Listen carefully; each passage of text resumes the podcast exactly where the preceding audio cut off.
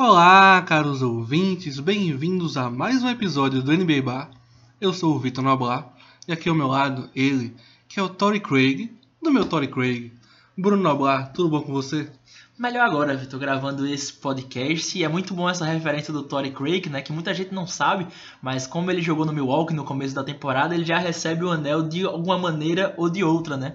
Então ele vai estar nessa final aí de NBA atuando contra o seu time. Um momento muito especial para ele, que pode ser um fator novo, né, Vitor? Porque o cara vai jogar tranquilo, né? Já ganhei o anel de campeão de qualquer jeito, né? Então não se surpreenda se ele tiver média aí de 15 pontos na série. Ave Maria, o Tory Craig o ala do Phoenix Suns, que começou a temporada jogando pelo Milwaukee Bucks, depois foi trocado para a equipe do Phoenix Suns. Então, independente de quem vencer as finais da NBA que se iniciam nessa terça-feira, no dia 6 de julho, independente de quem vencer, o Torrey Craig já garantiu o seu anel de campeão. E é interessante, Bruno Noblar, que desde 1977, essa estatística é boa, desde 1977, os dois times da NBA chegam nas finais e ninguém do elenco dos dois times nunca foi campeão da NBA. Muito bom. Não tem nenhum reserva, nenhum reserva, nenhum. Tem um Donis Haslem da Exatamente. vida. Né? Interessante, Vitor. Interessante. Não sabia dessa estatística. De 77 para cá, se fazer a contagem aí, são 44 anos, se eu estou correto, né? Por aí. É,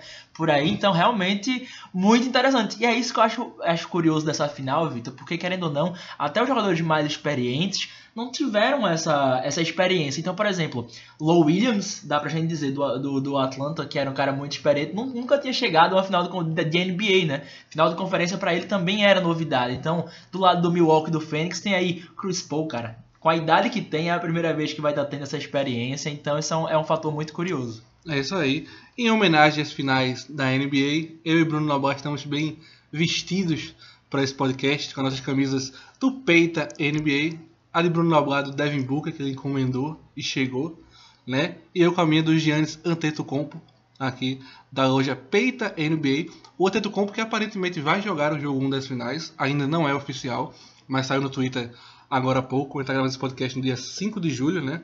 Então a primeira informação que tem aqui é que existe uma expectativa boa de que o Antetokounmpo possa jogar o jogo 1 das finais, mas antes de analisar a final em si entre Phoenix Suns e Milwaukee Bucks, antes do nosso momento na previsão de resultados, vamos falar das duas finais de conferência, Bruno. Começando pelas finais da Conferência Oeste, que tiveram Phoenix Suns e Los Angeles Clippers. Phoenix venceu de 4 a 2, Bruno. Um duelo muito incrível. Jogo 6, onde Chris Paul destruiu no jogo 6 com 41 pontos. Do lado do Clippers, Paul George também acho que finalmente saiu daquela, daquela desconfiança do torcedor. Acho que fez um, um playoffs incrível o Paul George. Mas qual foi a sua primeira impressão, Bruno, do Phoenix Suns 4 a 2 em cima do Clippers? Vamos lá, Vitor. Foi uma série equilibrada e eu acho que um diferencial muito grande da série foi o garrafão, foi o Dander Ayton, né? Até porque é, o Zubat se machucou ao longo da série e isso causou pro, pro Clippers ter que jogar quase que o tempo todo com cinco abertos, né? Como a gente gosta de dizer. E acho que no jogo que eles venceram, o jogo número 5, quando a série estava 3 a 1 eles venceram o jogo em Phoenix, né, no, no Arizona. Foi um jogo que a gente viu todo o time numa energia para os rebotes, que o Eiton terminou o jogo acho que com 9 rebotes, salve, salve a memória. E aí, é, tava todo mundo se doando ao máximo. E no jogo 6, isso já não, não aconteceu. O Eiton, querendo ou não, dominou os rebotes no jogo 6. Quando o Fênix errava o ataque, ele tava lá para contribuir com o rebote ofensivo. Então, eu acho que esse foi um fator chave é, da série. Um fator para o Fênix que eu acho que até pode ter sido um pouco negativo foi, eu acho, que o comportamento do Booker em alguns momentos marcado pelo Beverly. É, eu senti o Booker muito incomodado com a marcação, e não no sentido do Beverly não deixar o Booker jogar como marcador, mas sim no psicológico. Então eu vi o Booker realmente perdendo a linha muitas vezes, claro, é um jogador novo ainda, primeira final de conferência. Então acho que isso aconteceu, só que o time do Fênix ainda com tudo isso conseguiu levar a melhor da série. É um time que tem é, um jogo coletivo muito interessante. Acho que o Bridges é, não fez uma série que fez tão boa contra o Denver, mas sempre contribui. Gostei muito do Cameron Johnson, eu acho que foi a melhor série dele nesses playoffs, vindo do banco. Então é um time coletivo e tem isso, né? Quando um não joga bem, o outro vem joga. O Crowder no jogo 6 também teve boa pontuação. Então acho que foi uma série equilibrada e faltou perna para o Clippers. É, teve uma estatística quando o Clippers ganhou o jogo 5, que o Clippers tinha feito 18 jogos nos últimos 37 dias. Então, basicamente, era um jogo a cada dois dias. Então, acho que pesou a parte física, a falta do Kawhi, mas ainda, mas ainda assim, o time valorizou muito essa série. É isso aí, eu acho que você tocou em pontos interessantes, Bruno. Essa série, para mim, essa série foi bem abaixo para mim, tanto do Michael Bridges quanto do próprio Jay Crowder. Apesar do Crowder ter feito um jogo 6 bem positivo, mas a série como um todo não foi uma série muito positiva para os dois. E é o que a gente sempre falou muito da equipe do Phoenix Suns. Você não sabe quem marcar, porque tem dia que o Crowder mete muita bola de 3, tem dia que o Ken Johnson mata a bola de 3, tem dia até que o Cameron Payne, vindo do banco de reservas, acho que teve um jogo, jogo 2, se eu não me engano, que o Chris Paul não estava na partida, e marcou 29 pontos no jogo 2 dessa série. Então, o Phoenix Suns foi marcado durante toda a temporada pelo seu basquete coletivo, né? E aí, nessa final de conferência, quando o jogo apertou, a gente viu novamente tanto o Devin Booker, mas principalmente o Chris Paul colocar ali a bola debaixo do braço e fazer as cestas decisivas, Bruno. A narrativa do Chris Paul para essas finais da NBA é muito interessante, né, Bruno? Muita gente cobrava nos últimos dois, três anos que o Chris Paul se juntasse a um super time, fizesse um Big Three, talvez com o LeBron James em Los Angeles, ou qualquer outra equipe assim, para o Chris Paul montar um Big Three. E não foi o que aconteceu, né? O cara foi para um time que não chegava nos playoffs há vários anos, acho que são 14 anos se eu não me engano.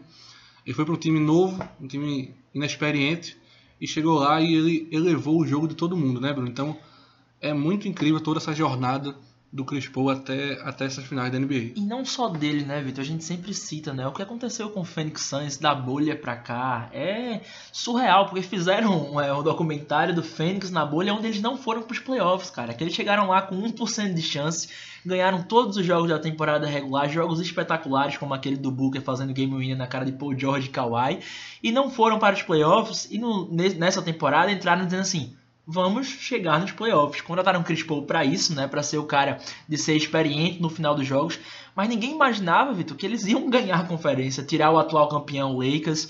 Então é uma narrativa maravilhosa. Vocês já fizeram um documentário na temporada passada, esse merece um também, sem dúvida nenhuma, né? E o torcedor do Fênix vive isso tudo como um sonho. A gente acompanha muito as redes sociais e, cara, você tem um torcedor que, que merece, é o torcedor do Fênix, né? Por tudo que, que já sofreu. O NBA tem muito disso, né? Com reformulação de elenco. E a do Fênix, ela, ela se torna uma das principais, porque é de um time que não foi para os playoffs a na outra temporada ser campeão de conferência. Então realmente é incrível. O Chris Paul é um cara que merece isso. Ia terminar a carreira, ou pode até terminar a carreira como um dos maiores armadores da história, sem ganhar um título da NBA. Vai ser Hall da Fama, sem dúvida nenhuma. E tá aí agora com a chance da sua vida de tá, tá nos livros, levando o Phoenix Suns ao título. É isso aí, Bruno. E falando ainda um pouco do Los Clippers, né, que foi eliminado, muito agora do futuro da equipe paira sobre o Kawhi, Leonard, né? Porque pode se tornar aí um agente livre nesse ano. Ele tem uma opção de contrato de 34 milhões, se eu não estou enganado. Mas ele pode declinar essa opção e se tornar um, um agente livre na próxima temporada. Mas apesar disso, acho que o Clippers tem um núcleo muito bom, né? Você tem o Paul George, que já está com contrato garantido por muitos anos. Você tem o Marcus Morris. Você tem o Terrence Mann, que com certeza brilhou muito nesses playoffs, né? Um cara que foi pique de segunda rodada do draft nesses playoffs realmente aflorou de um jeito incrível. Tem o Luke Kennard também, que é um jogador muito novo, né? Tem Ivan Zubat. Mas é claro que você tem um Kawhi Leonard no seu time é diferencial. Engraçado, Vitor, que assim, claro, sem dúvida que, que o Kawhi fez falta nessa série aí que poderia ter sido totalmente diferente. Mas eu vi ainda assim de uma forma positiva para a equipe do Clippers, de dizer que teve vida sem o Kawhi, que é o que você disse que pode acontecer, ele simplesmente sair na próxima temporada.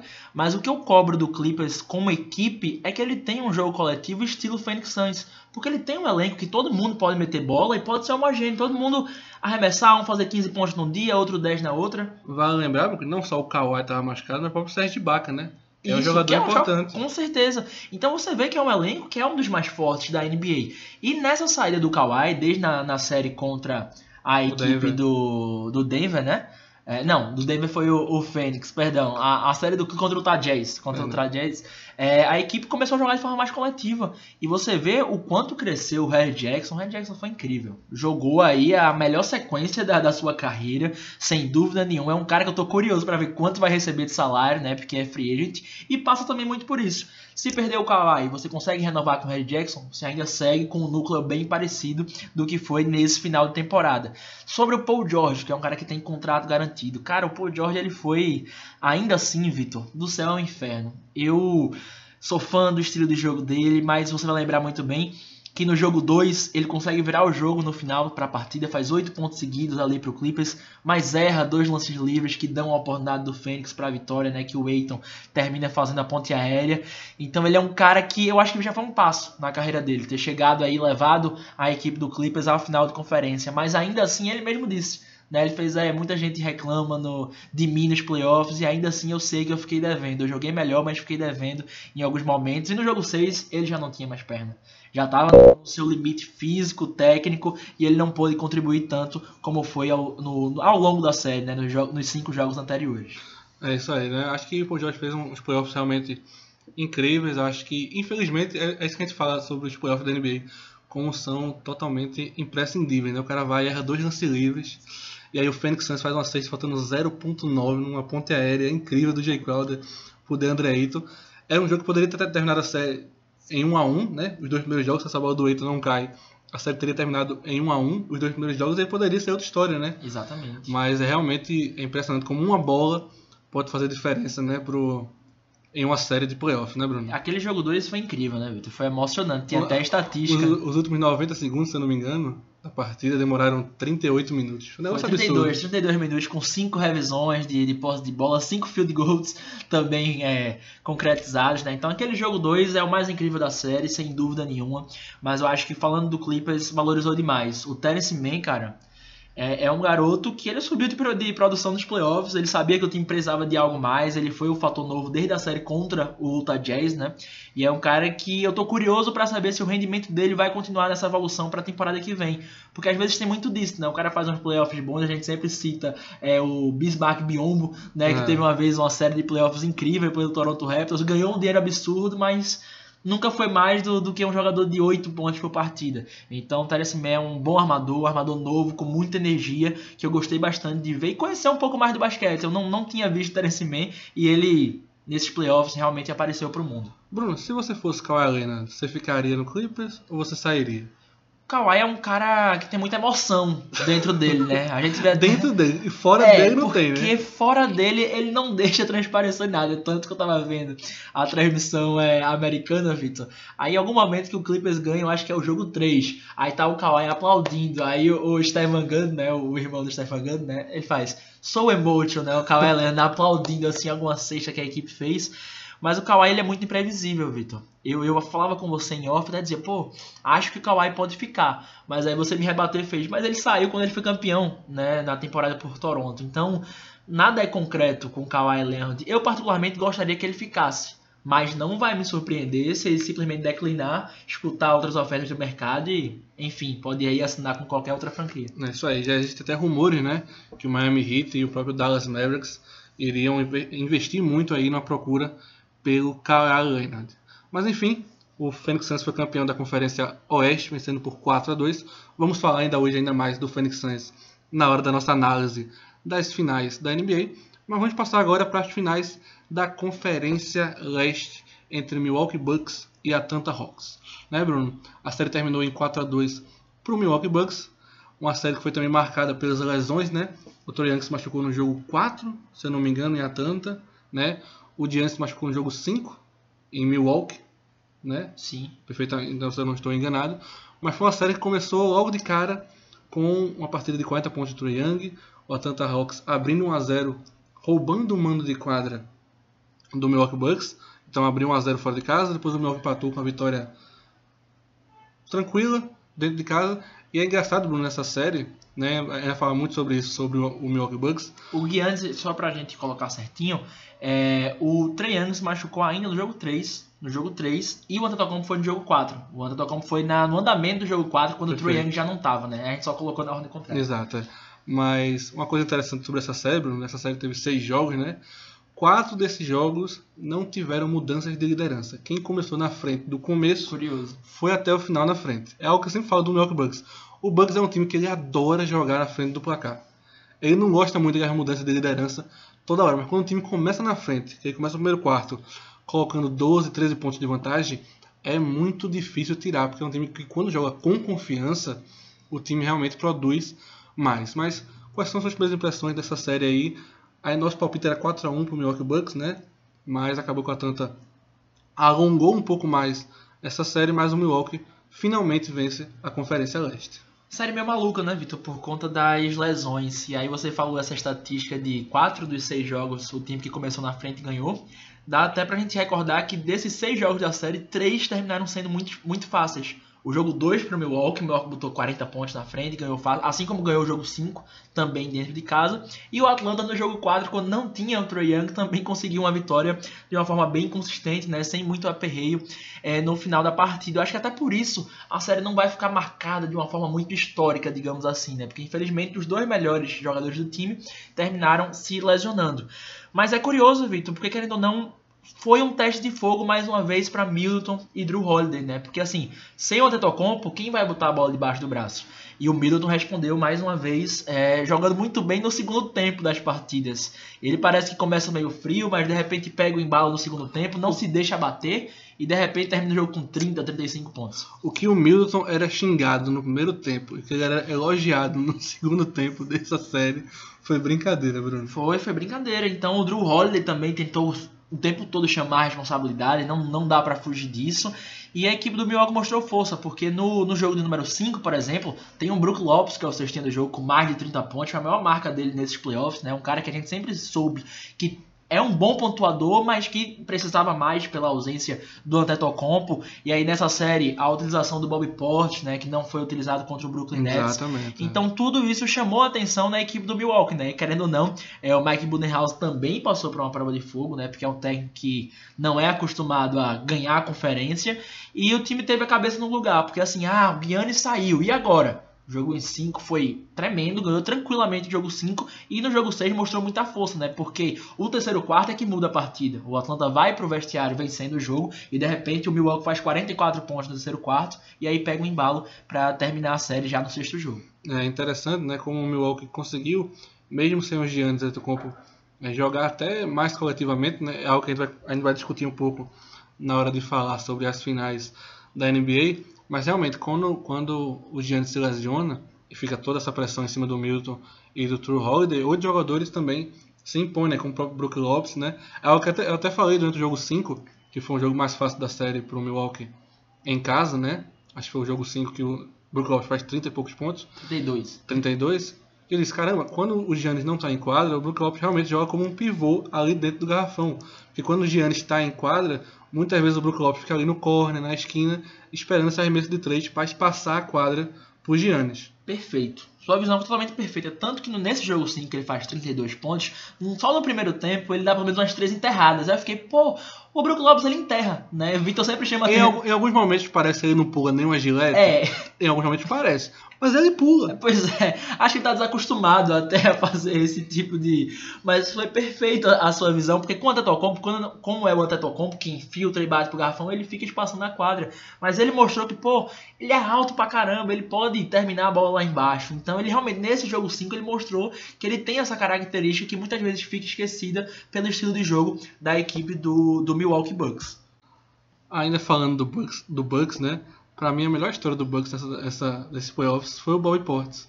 Você viu que o Bobby Portis falou sobre seu, a sua rotina pré-jogo.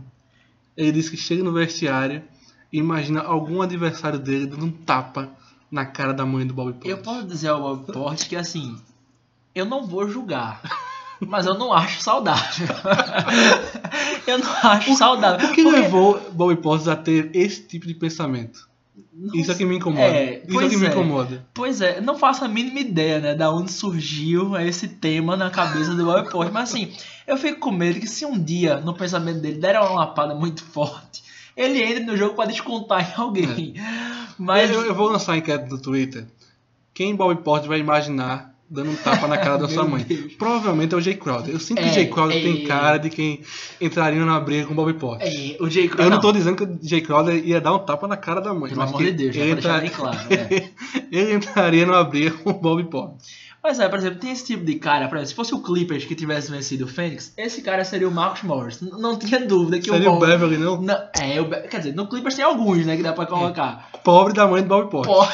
Pô, Se fosse, olha, se fosse o Clippers, pobre da mãe do Bobby Portis. É, o Beverly também tá nessa, mas o Morris também é absurdo. Então, no Phoenix Suns não é um time de bad boy, mas se tem alguém que gosta de uma treta, gosta de estar provocando, esse cara sem dúvida nenhuma é o Jay Crowder. Anotem se não vai ter uma treta aí com o Jay Crowder e Bobby Portis nessa série que vem a partir de amanhã. É isso aí, Bruno. Antes da gente analisar ainda mais o Milwaukee Bucks nessa final da NBA, vamos falar da Atlanta Hawks, Bruno, porque realmente tem um futuro extremamente promissor. Foi um time que, nesse jogo 6, por exemplo, que perdeu, a gente viu o Cam Reddish entrar muito bem na partida, meter 7 bolas de 3, se eu não me engano.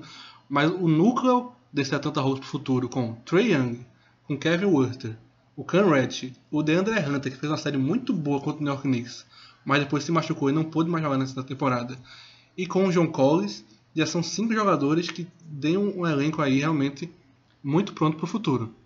Pois é, Vitor, eu acho que ni- nisso tudo que você citou, eu também adicionar o quanto eu gostei do pivô, que pra dizer o nome dele vai ser um pouco complicado, mas é o Onyeka Okongu, né, que é um novato, que pra mim, ele teve momentos que ele conseguiu marcar até bem o Antetokounmpo.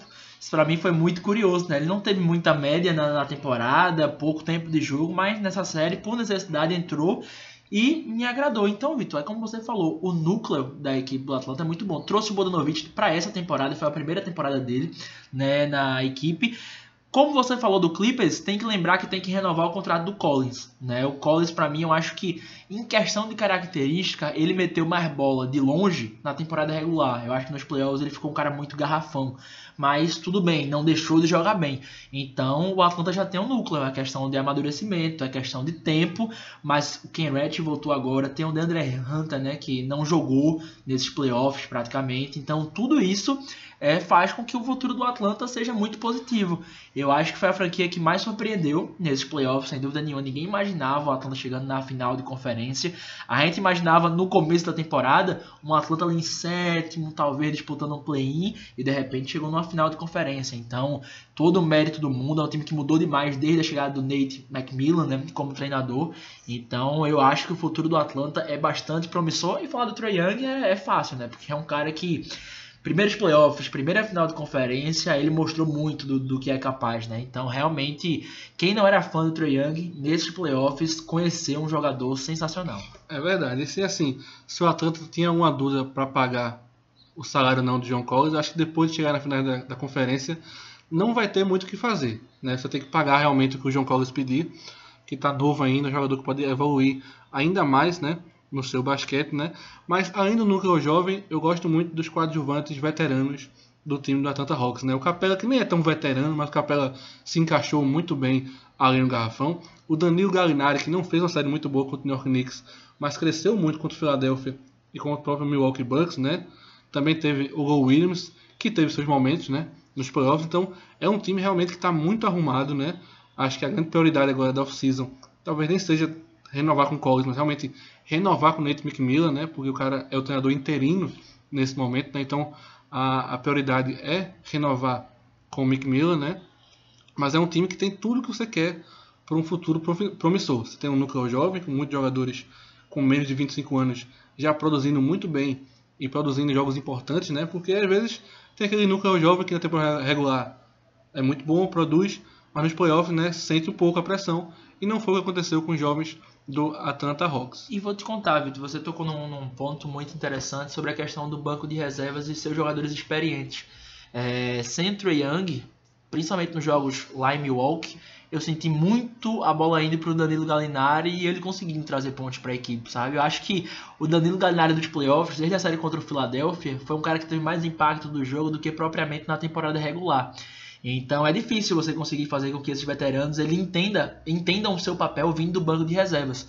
E o Sweet Lu, da- Gallinari conseguiram entender isso. E muitas vezes que o time não estava bem, a bola ia para eles vindo do banco, né? Você citou, a gente lembra de um jogo em Filadélfia que o Low Williams Fez 13 pontos Acho no que é no jogo quarto, 5, é. acho que é no jogo Jogo 5 que ele faz 13 pontos no, no último quarto e bota o time no jogo. Então, Gallinari e Low Williams também tem muito mérito por segurar essa garotada e conseguir fazer o Atlanta ser tão competitivo como foi ao longo dessa série.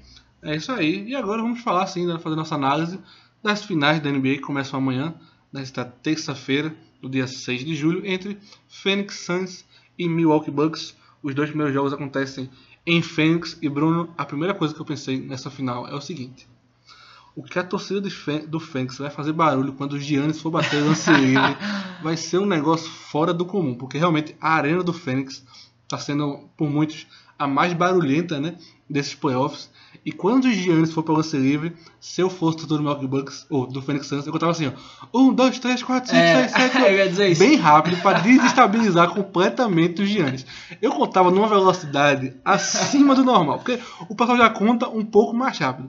Se eu fosse lá na arquibancada do Phoenix Suns, eu puxava essa contagem ainda mais acelerada. No 1.5 do WhatsApp, né? Exatamente, No, é, 1.5 do WhatsApp. Exa- exa- exatamente isso. De vez em quando eu acerto, vê, então, mas é basicamente isso. Eu acho que nesses playoffs, o, o estádio do, do ginásio do Phoenix Suns foi o maior caldeirão, assim. Por mais que o Suns tenha perdido o jogo já em casa, né? Perdeu tanto pro Lakers quanto pro. agora pro Clippers, né? Perdeu um jogo em cada série dentro de casa. Mas realmente vai ser muito engraçado ver isso. Eu torço para que o Giannis consiga jogar a série, porque assim. Eu quero sete jogos. Eu quero o aperreio nos sete jogos. Não sei se você viu hoje que a ESPN americana colocou um torcedor que botou em 2016. Sim, sim. É, tem a Twitter. foto do Antetokounmpo e do Booker e ele coloca assim: Bucks em 7 em sete jogos, é, e o placar acho que foi 123 a 115. Aí pegaram esse comentário do torcedor, Fez em 2016 esse comentário. cara. cinco anos atrás, simplesmente, né? E agora Phoenix e Milwaukee é, é, vão pra, pra essa série. Eu tô muito curioso, Vitor, muito curioso, porque eu quero muito entender como vai ser a marcação do, do Fênix no Antetokounmpo.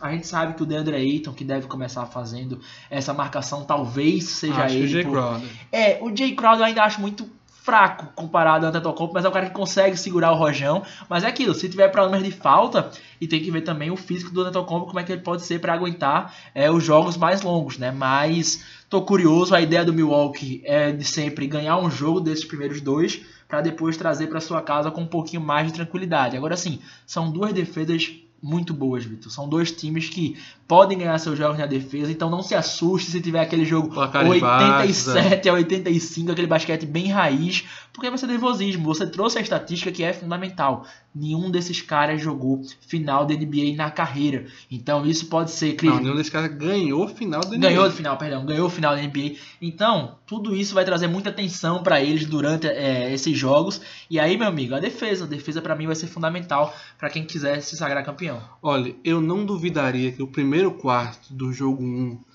terminasse 15 a 13. Pra mim não seria 21 a surpresa. 18, 21 a 18. então, assim, como o Bruno falou, né?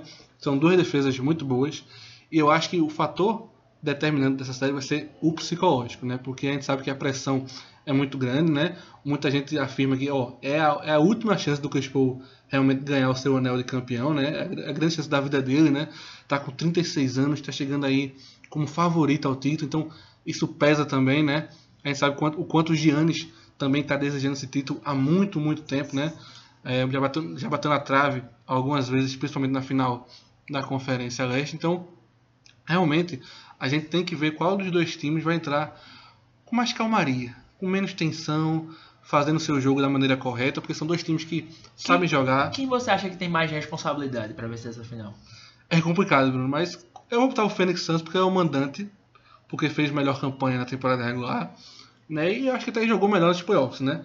A verdade, eu estava até vendo uma estatística hoje também, durante um programa americano na ESPN, que durante a temporada regular, o Milwaukee Bucks estava no top 5 de times que melhor arremessavam de 3. E nesses playoffs ele está fora do top 10. Sabe? É um dos piores arremessadores de 3 nesses playoffs. Então, em tese, o que a gente viu nos playoffs até o momento é um Phoenix Suns jogando basquete melhor do que o Milwaukee Bucks. A verdade é essa. Acho que o, o melhor momento do Milwaukee Bucks em, te, em, ter, em termos de basquete jogado foi contra o Miami Heat na primeira rodada. Perfeito. Foi um time que quando eu vi jogar, eu fiz, caramba, vai, esse time vai muito longe.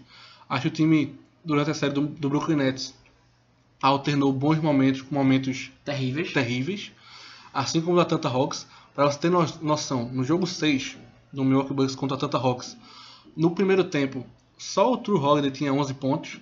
Os outros do time não tinham, nenhum tinha dígito duplos. O próprio True Holiday tinha 5 turnovers. O Milton tinha 5 turnovers. Tem momentos que você vê o Middleton e o Holiday apanhando da bola, assim, de tá com a bola nas mãos, sozinho, a bola batendo no pé e errar o passe. Então, assim, é um time que oscila muito. Ele oscilou muito nesses playoffs. E eu não vi essa oscilação tão grande Perfeito. na equipe do Phoenix Suns. Então, por isso, se eu fosse colocar um favorito, seria a equipe do Phoenix Suns. Perfeito. Ah, achei completa a tua análise em relação a isso, até porque também toda vez você me pergunta, tenho que fazer a pergunta pra você também.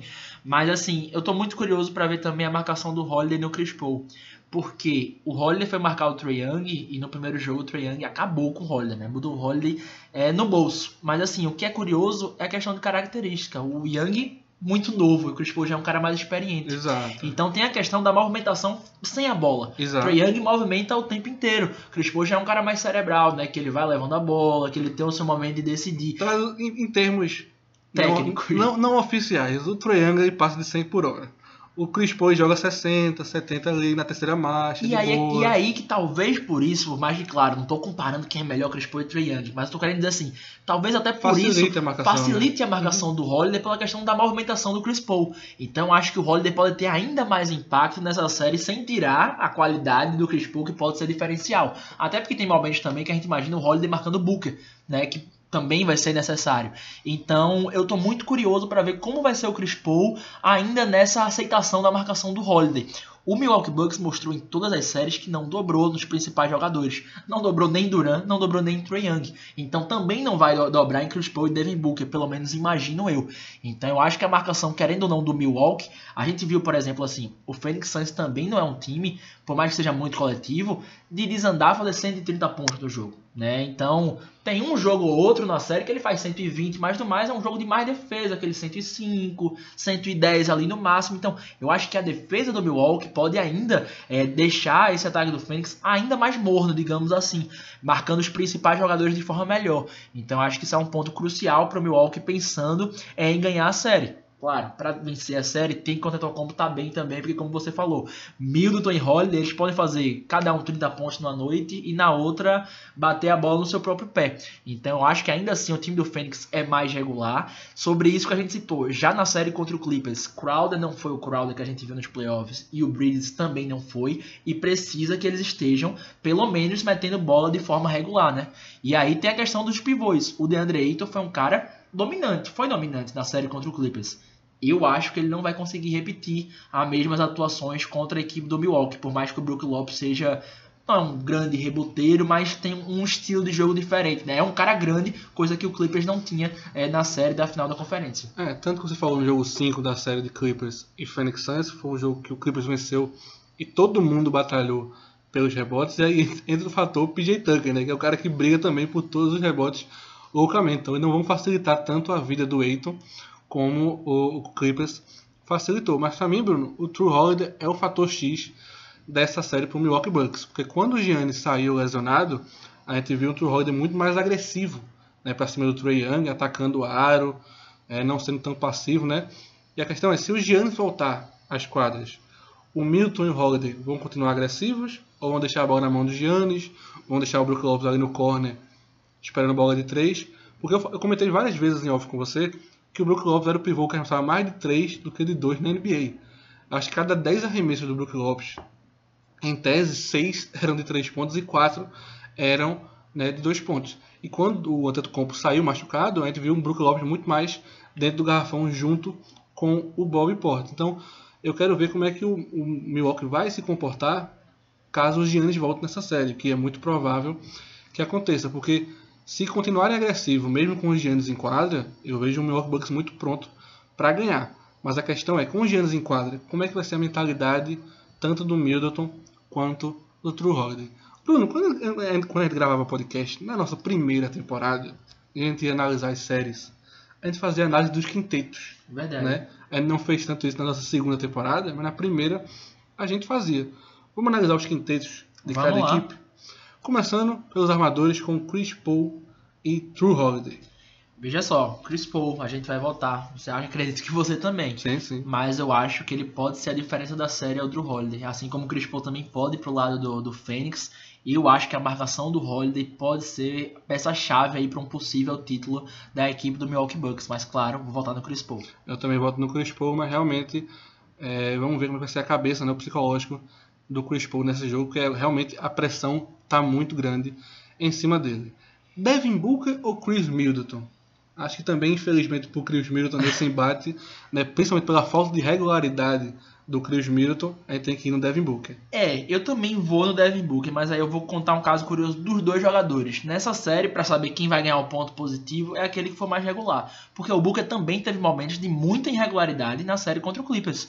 Né? Não só nos jogos que o Clippers ganhou, mas acho que no jogo 2 que o Phoenix vence, ele também tem uma atuação muito complicada. O melhor jogo da série dele foi o 1 e o 6, se eu tô correto, né? Hum. O, o jogo 1 e o jogo 6 foi o jogo 6 ele dá duas enterradas também para acabar o jogo e tal, mas o Booker sentiu um pouco da pressão e sentiu a questão do psicológico, né? Do trash talk que a gente gosta de falar. E o Middleton a gente também citou aqui.